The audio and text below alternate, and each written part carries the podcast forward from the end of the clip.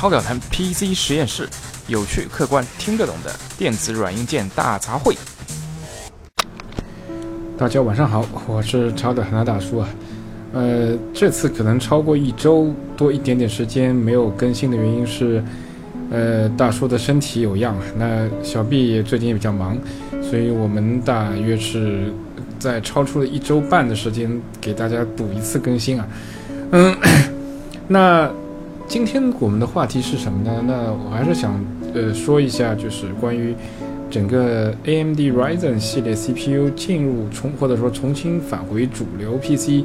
市场以后对整个呃 PC 市场的这样的一个影响，那这个影响呢，我相信是有很多的层次。首先呢，我觉得，嗯，我们先从高从比较 high level 的层次说到这个比较比较 detail breakdown 的这样的一个这样的一些细节问题。那首先呢，我觉得就是，那就是一个很大的一个心理因素啊，因为。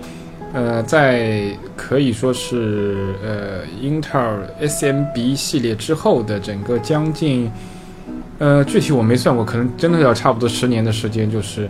呃，在整个 PC 的 X 八六的 Windows 这样的一个主流的 PC，无论是笔记本、台式机市场上，基本上处于这个英特尔一家独大的场面嘛。那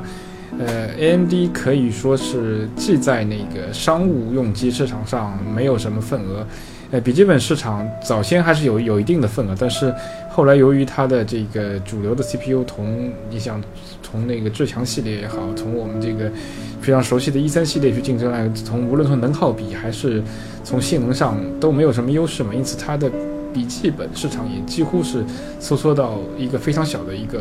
呃份额的这样的一个地步。那呃。能够支撑 AMD 的，可以说在这个最近五年之内，那主要是一些这个 APU 的产品，还有呢，就是能够支撑那个 AMD 能够活下来的这样的一些业务呢，可是它的那个游戏主机平台业务。那大家熟知的那个 Xbox 和 PS 系列的最新一代的这个游戏主机使用的都是一种呃类 APU 的这个构架吧。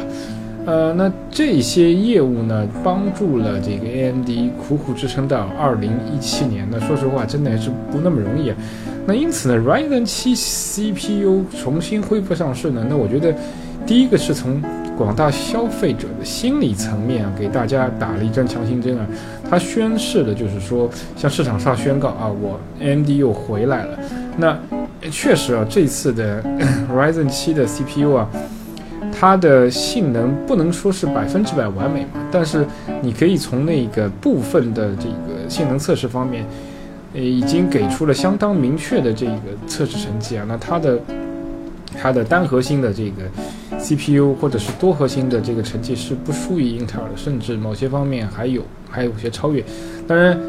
毕竟啊，嗯，大家要想那个 AMD 是近五到十年之内没有推出过那个主流可以。同英特尔相竞争的这个产品，那相应的这个软件供应商，包括最底层的像微软 Windows 对吗？还有那些呃主流的应用软件啊，包括像 Adobe 啊，像 Autodesk 啊，或者是其他的一些这个工业设计软件啊。那从娱乐类的话，那就是我们大家所所熟悉的这些一系列的游戏啊。那无论是那个暴雪啊，还是那个电子异界啊，呃等等一些就是主流的这个游戏厂商对它的这个硬件的优化，可以说几乎是。嗯，几乎是零优化了，因为大家都不会花时间和精力在一个相对来说市场份额占有比较低的这个硬件厂商的，呃，所推出的设备上面。因为我我花了时间和精力去优化，但我的这一个潜在客户所拥有你的硬件很少，那就不值得嘛，对吧？那所以呢，在首批测评出来之后啊，那我嗯不可能是呈现就是一边倒的形象哦，说我嗯。我无论是从理论测试也好，无论是从这个每个具体游戏的单机测试也好，都会有呃百分之百的胜出啊。那那我觉得我们要依靠什么来判断呢？我觉得大家就呃还是说一下大家比较关心的话题了，因为呃毕竟啊，相信百分之八十的这个消费级用户或者是做这个兼容机啊，自己搭建这个。个人 PC 平台的这个用户可能还是会更加偏向于游戏应用一点。那游戏应用的一个最最重要的一个工业标准，那其实就是 3D Mark 嘛。因为很简单，我们可以用那个 3D Mark 的这个分数来看一下，就是哎，那 AMD Ryzen 的这个在它各个系列的这个测试里面的这个 CPU 相关的这个得分，是不是同英特尔的 CPU 有一个可比较的这个情况？那事实证明呢，那个 Ryzen 系列的呃 3D Mark 的得分还是相当不错的，相当不错的。那这个呢，我觉得就是一个最最呃有利和和可靠的证明，说，哎，就近期，其实如果是想购买 Ryzen CPU 的这个呃用户是完全没必要犹豫的。那只要是这个 3D Mark 的跑分还是不错的情况下，那假以时日啊，就是后继的一些呃游戏厂商跟进一些优化调整啊，那目前一些分数不佳的这个测试成绩，可能在呃我。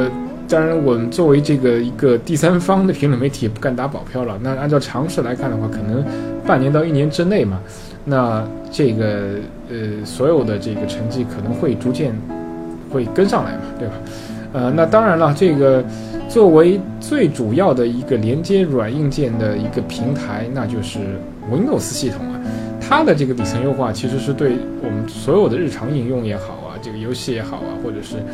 呃，上网啊，或者做一些这个工作上的应用也好的一个最最有效的保证吧。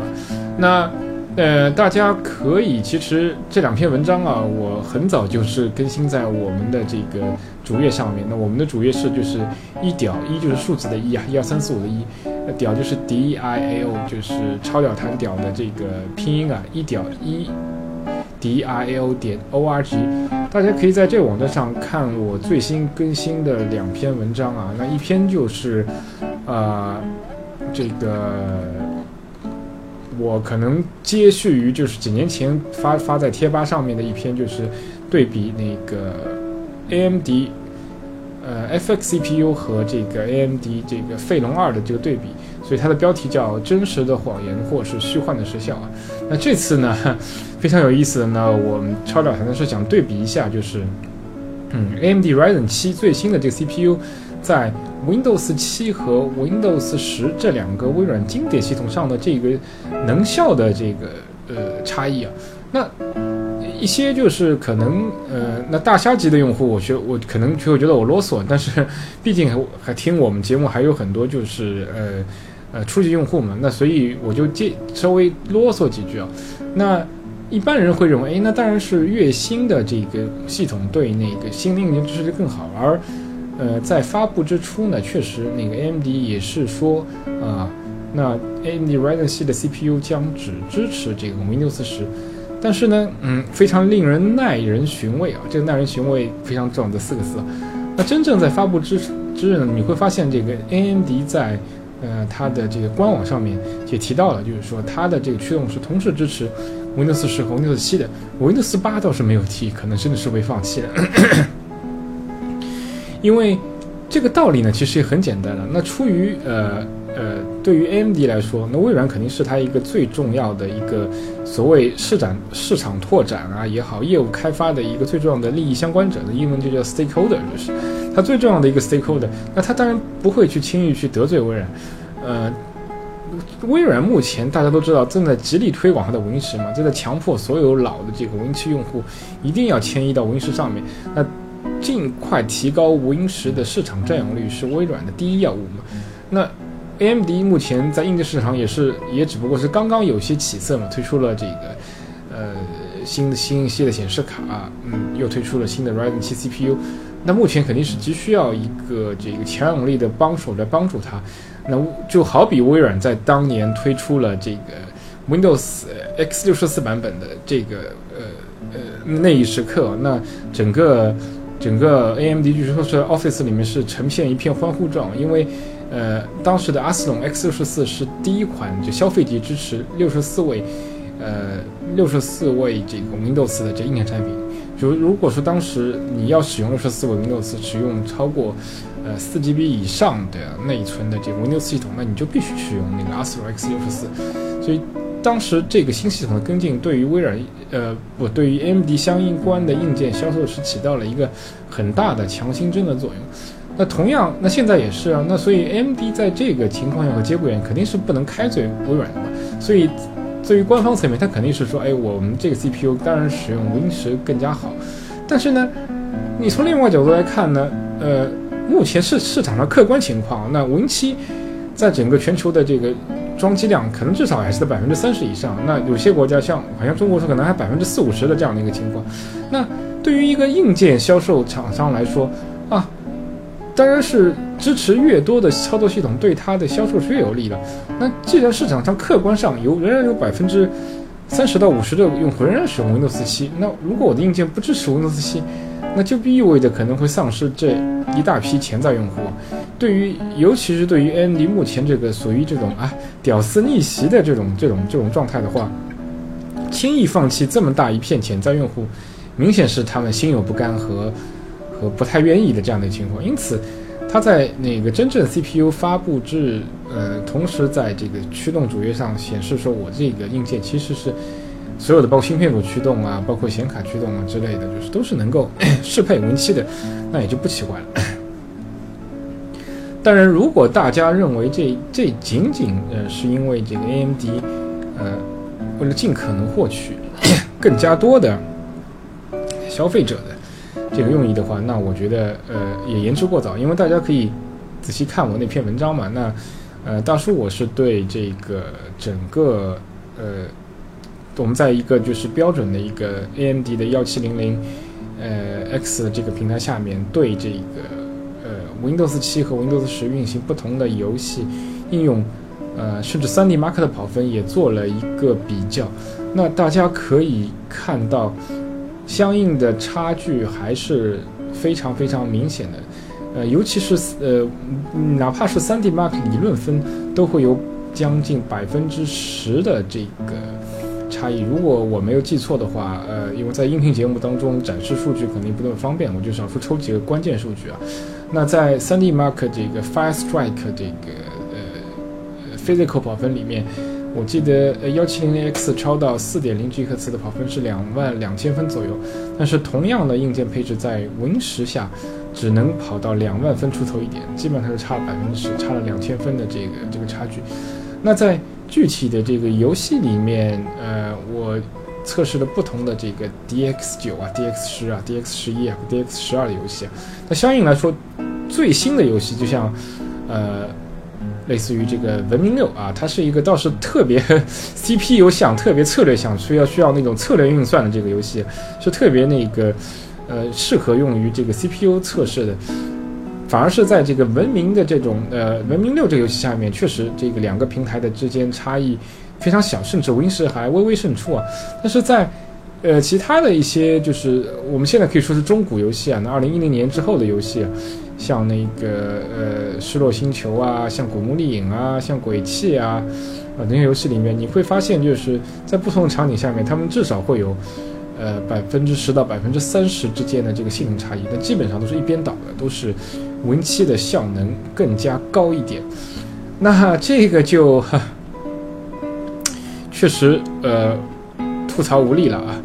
呃，但是我觉得呢，这个坑呢肯定不能是由这个 AMD 来背的。呃，那这个主要还是还是这个 Win 七的这个相应的这样这样的一些问题啊，呃呃，Win 七和 Win 十间之间的这个差异的这样这样这样的一个问题啊，那呃，但是呢，那如果就是玩家出于这个呃不同方面的考虑呢，我觉得我们也不要操之过急啊，就是一定说，哎，我哎是不是为了追求这个绝对的性能，我就是一定要去装。Win 七呢？那我觉得也不尽然啊。首先啊，就是说，呃，我要解释一下，就是说超老坛的相关测试啊，包括就是你，但我们是为了客观起见，我们是做了一个呃自由硬件的这个第三方测试。你们从我们这个超导坛一条呃 E D I O 点 O R G 网站上看到的数据，保证都是由我和小 B 就是亲自测出来的，不会有任何的引用数据啊。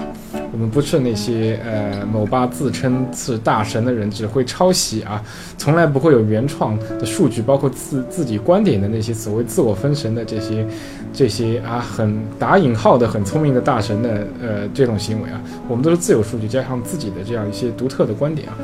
呃，那我觉得呃，首先大家明白的是呢，那这些所谓测 CPU 的这个环境呢，呃，大家在看我文章之之后呢，也能呃有一点是必须要强调的是什么？就是这种测试环境下，就是我们会把这个游戏的特效压到最低。那呢，使用硬件上呢，就你就像这次我们测试的话，是使用了 AMD Ryzen 幺七零零 X 和这个英伟达呃 GTX 幺零八零。然后呢，测试所有的这些游戏呢，都把分辨率和特效降到最低。那这为什么？就是保证，就是说，呃呃，游呃整个这个游戏运行的时候，保证这个瓶颈端呢不会不会出在 GPU 端，啊，这样能保证这个呃 CPU 的这个这个性能能够得到最大的这个体现啊，呃。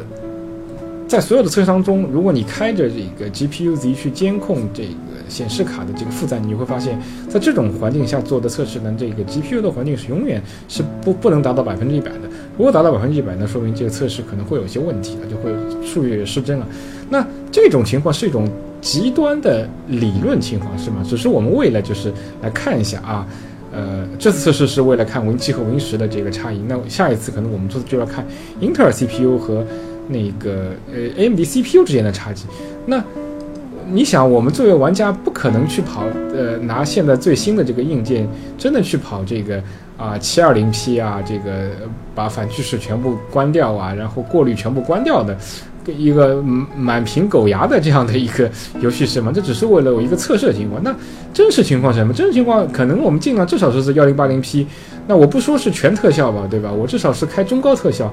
呃，这才是我们这日常的一个，呃，正常的一个使用的一个环境，一个 scenario 是吗？那在这种 scenario 环境下，那百分之十的 CPU 支持上的这样的一些差异呢，其实是很难体现在这个，呃，具体的这个游戏，呃，游戏使用当中的，游戏这个呃 play 的过程当中的。所以说，呃，这个简单来说是什么呢？就是说，如果你只是一个普通玩家的话，那我建议你还是没必要去装回 Win 七了。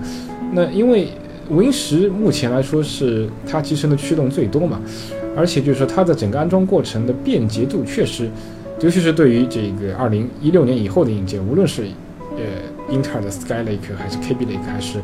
呃 AMD 这次 Ryzen 系 CPU，它的安装便捷程度会远远高于 Win 七。它集成了全新的这个系列的硬件驱动啊，包括对于这个 NVMe M2 这个。硬盘的这个高速 SSD 的这个非常良好的支持，呃，那这个就是我刚才提到的。虽然我们现在清楚啊，就是 Win 七确实比 Win 十在这个最新的这个 AMD 硬件上支持稍微好，但是呃，在正式应用当中，这个影响其实还是不大的。而且呢，就是呃，Win 十它的更新的力度是非常强的。那这两天因为大叔病了，也没有这个太多精力去测试，好像哦，因为。呃，离开我这个测试也有个大概将近一个月的时间，那我在更新了最近几次的嗯 Win 十的这个积累补丁后，我会发现好像哎，呃之前的这个 Win 十对于这个 AMD 硬件的调用的方式还是略有改变。原来它是按照顺序来调用的，就是一共十六个线程嘛，对吗？那它基本上就只只只调用一到前面一到八个线程，后。后面这个八个线程很少调用，但是在更新了几个新的这个补丁之后，发现它的调用方式还是有所改变。原来的这种顺序调用会改成就是比较接近于这个 Win 七的这个先调用呃呃物理呃物理核心，就是一三五七九。如果在一三五七九十三这些线程这个被调用占满之后，再去使用那些 SSMT 的虚拟线程。当然，这只是我的一个目前只是一个就是呃。假设性的这样的一个设想，但是即使现在是假设，我相信不出几个月的话，特别是那个 Windows 这个 Redstone 二，就是呃所谓第二个大的升级之后，相应的情况应该是会得到第一时间的解决吧。那因此，我觉得呃，对于可能百分之八九十的这个普通用户来说，没有必要去为了暂时的这些就是呃所谓呃。在极小应用情况下可能出现的这性能差异，你一定要去用这个文器，那是没有必要的啊，这是我的观点。当然了，我们也，呃，毕竟我们这个超小谈 PC 实验室也算是一个呃发烧级的这个节目。但是如果大家一定是要使用这个 Win7 的话，那我在我们的网站上也提供了一个啊图文并茂、非常非常详尽的如何安装这个 Windows 七的这个教程啊。大家可以呃，甚至我们还提供了这个修改过的这个 ISO，大家只要呃根据这个教程就能够呃一步一步完成这个安装啊。那呃这个教程很长了，呃。因为是非常图形化和文字化的这个内容，在纯音频节目当中也不太方便展开。那大家有兴趣可以直接去，还是去我们的这个网站，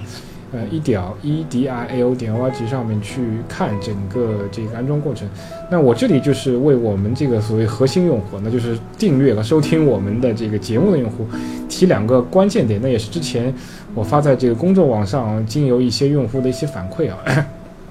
那首先一点就是。我们尽还是尽量就是建议大家安装这个呃 legacy 方式，就是嗯传统的不是 UEFI 的方式，因为 Win7 本身这个系统它并不完整支持 UEFI 的这个启动方式，它只是兼容一种叫 UEFI 的兼容方式。那这种兼容方式呢，在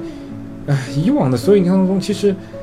会被证明，尤其是老硬件上面，就它的兼容性不是特别好，有可能会导致安装完成之后到最后无法启动的情况。所以呢，呃，如果一定要使用 Win7，那我还是建议使用在那使用 Legacy 方式。那 Legacy 方式是要事先进入到 BIOS 里面去做一些设置的。那如何设置？呃，基本上就是在这个启动的这个菜单里面找到相应的这个启动选项，把启动的这个一些呃呃选项全部改成 Legacy 的方式，那基本上就是就是这样就可以了。呃，具体的我们你们可以看一下这个网站上的一些指示。当然。我那上只是也是基于这个单一品牌的这样的一些呃菜单了，那大家可以稍微发动一下自己的这个这个这个这个小脑筋啊，就是举一反三，因为虽然描述和位置有些不一样，但是它所呈现的这个意义应该是一样的。想想以相信以这个广大这个听众的聪明才智搞定这个菜单定位是没有什么特别大问题的。另外呢，就是。还要提到的，呃，第二个要点呢是，呃，呃，一个非常大的一个，嗯，所谓说 bug，但这个 bug 也不是大叔和超导谈 PC 实验室造成的，其实本身是基于这个微软 Win7，确实是一个比较老的系统。那当它在这个安装系统上，你这个系，你你挂了多个硬盘，然后多个硬盘它都有引导分区的时候，那如果仅仅把一个目标硬盘删空，可能还是会发出现就是说安装不能的情况。那怎么解决这个问题呢？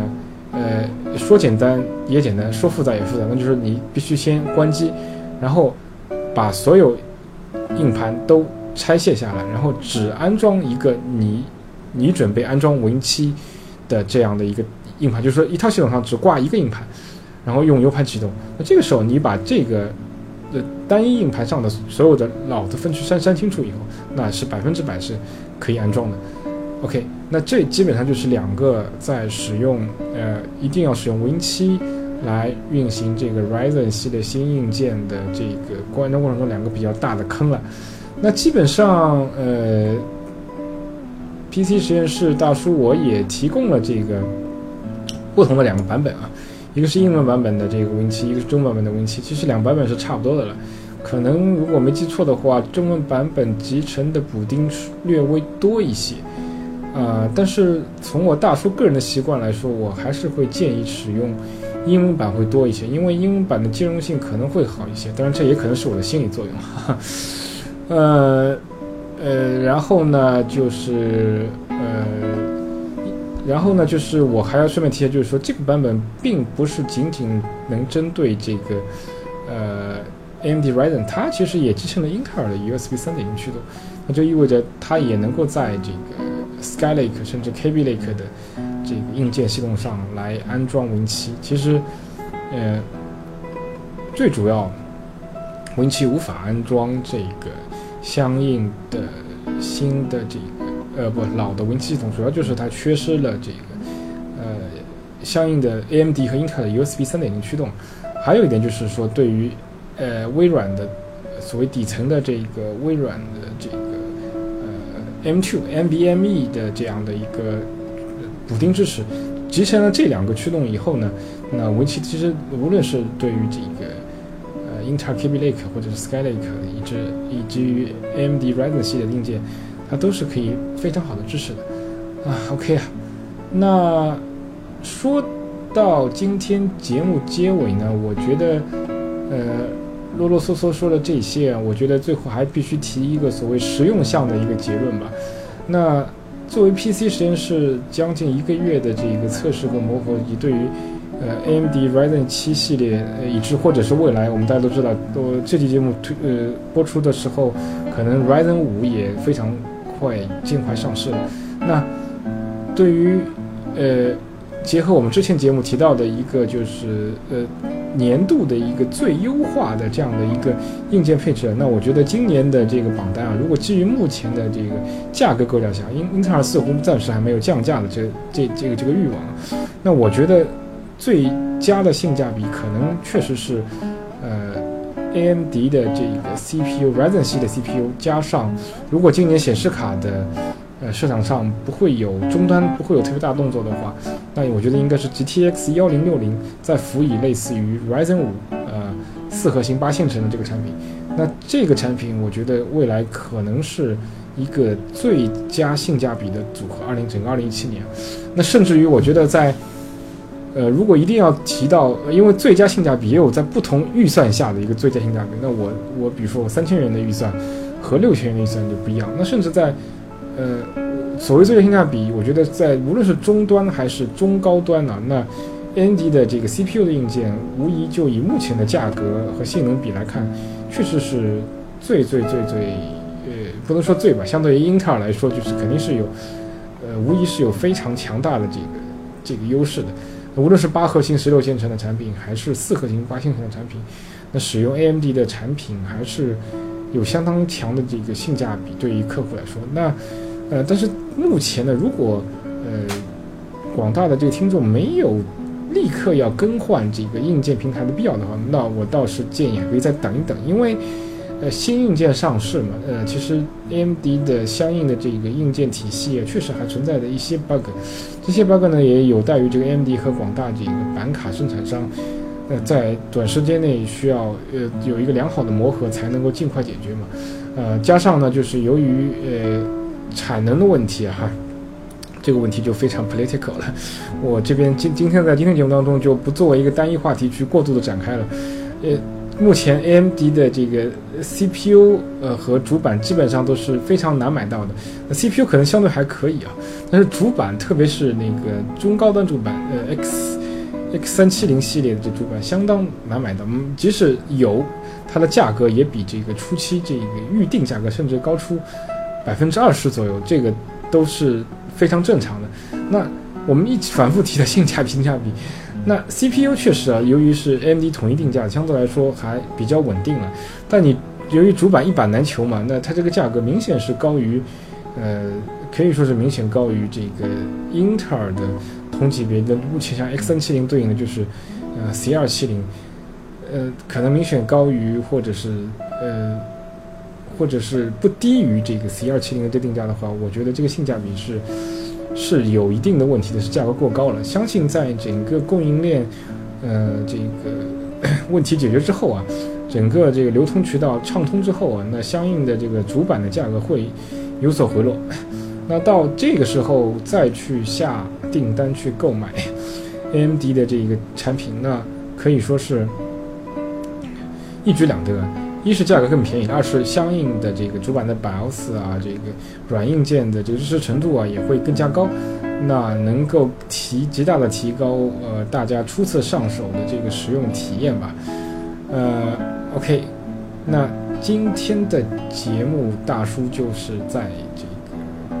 带病当中啊，给大家稍微唠一唠，如果有所不足，也请大家多多见谅。好，那祝大家。生活幸福吧，啊，OK，就这样，拜拜。